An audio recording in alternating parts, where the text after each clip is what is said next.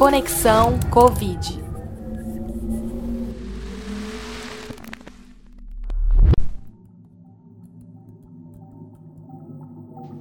Conhecer as reações causadas pelas vacinas é muito importante para as autoridades de saúde.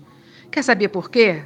Quem vai nos contar é a professora e farmacêutica Patrícia Bonfim. Presta atenção.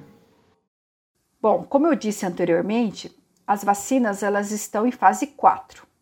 Como todo produto né, novo no mercado, como eu já disse, primeira coisa ele passa por essa fase 4, que é a distribuição em ampla população. Então, nesse sentido, agora que se conhece né, a vacina, está se conhecendo, né, na verdade, a vacina em ampla, ampla população, nas suas variabilidades raciais, né, nas pessoas, na genética, no ambiente em que cada um vive, agora a gente começa a ver realmente reações que não podem ter acontecido, pode não ter acontecido nos estudos.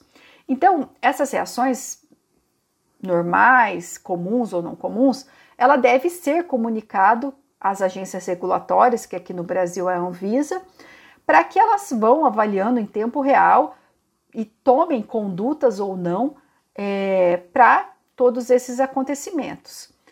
A gente teve um exemplo, né, que é da vacina AstraZeneca, que foi, foi bastante divulgado, inclusive mudou até um pouco as orientações dessa vacina, que foi alguns é, poucos casos, raríssimos casos, mas que aconteceu, de processos de coagulação pós-vacina. Então, foi visto através dessa fase de farmacovigilância, foi notificado e as agências regulatórias do mundo pararam para estudar e pensar por que que acontece essas reações, mesmo que raras, de coagulação pós-vacina. E existe uma hipótese que o adenovírus pode estimular um mecanismo muito raro de coagulação, não é um mecanismo comum, né? não é um, um mesmo mecanismo que causa as, a maioria dos casos de trombose. Né? Então, há, há, perguntas muito frequentes para mim, como por exemplo, assim, ah, eu tive varizes, é, eu posso tomar AstraZeneca? Até o momento é sim, que ainda continua se é, essa recomendação, não há uma contraindicação nesses casos. Mas é importante lembrar que esses casos são raríssimos. Quero reforçar que o mecanismo não é o mesmo para as tromboses comuns na comunidade e que isso só foi avaliado por conta dessa fase 4, a fase de farmacovigilância, que a gente notifica a Anvisa e as outras agências do mundo inteiro e elas estão vigilantes sobre esses acontecimentos o tempo todo. Até hoje, o que se sabe é que são raríssimos casos que acontecem. Então, muito mais casos de trombose, por exemplo, a gente tem na própria Covid. A incidência é mais ou menos assim: em torno de 16% das pessoas que têm Covid desenvolvem casos de trombose enquanto para a vacina AstraZeneca é 0,00004%. Então é muito baixo, né? O número de casos não compensa aí arriscar, é, exceto esses pequenos casos aí que foi destacado uma possível contraindicação. Como uma mensagem final, é, eu poderia falar que uma frase que eu gosto de dizer que a vacina é o começo do fim. A gente sabe, né, que para muitas doenças a vacina foi uma solução, então não tem por que ser diferente aqui na Covid. Mas a gente precisa ter paciência e confiar que esse sim é o caminho correto. Que a gente deve fazer as duas doses da vacina, que elas são importantes, que essas duas doses é que vai garantir uma resposta imune, robusta. É, é possível que a gente tenha pessoas que foram vacinadas e se, e se infectem? Claro. É, pessoas que, é possível pessoas vacinadas e que tenham casos graves? Também. Como eu disse, nenhuma vacina é totalmente eficaz, mas ela vai, vai ajudar muito.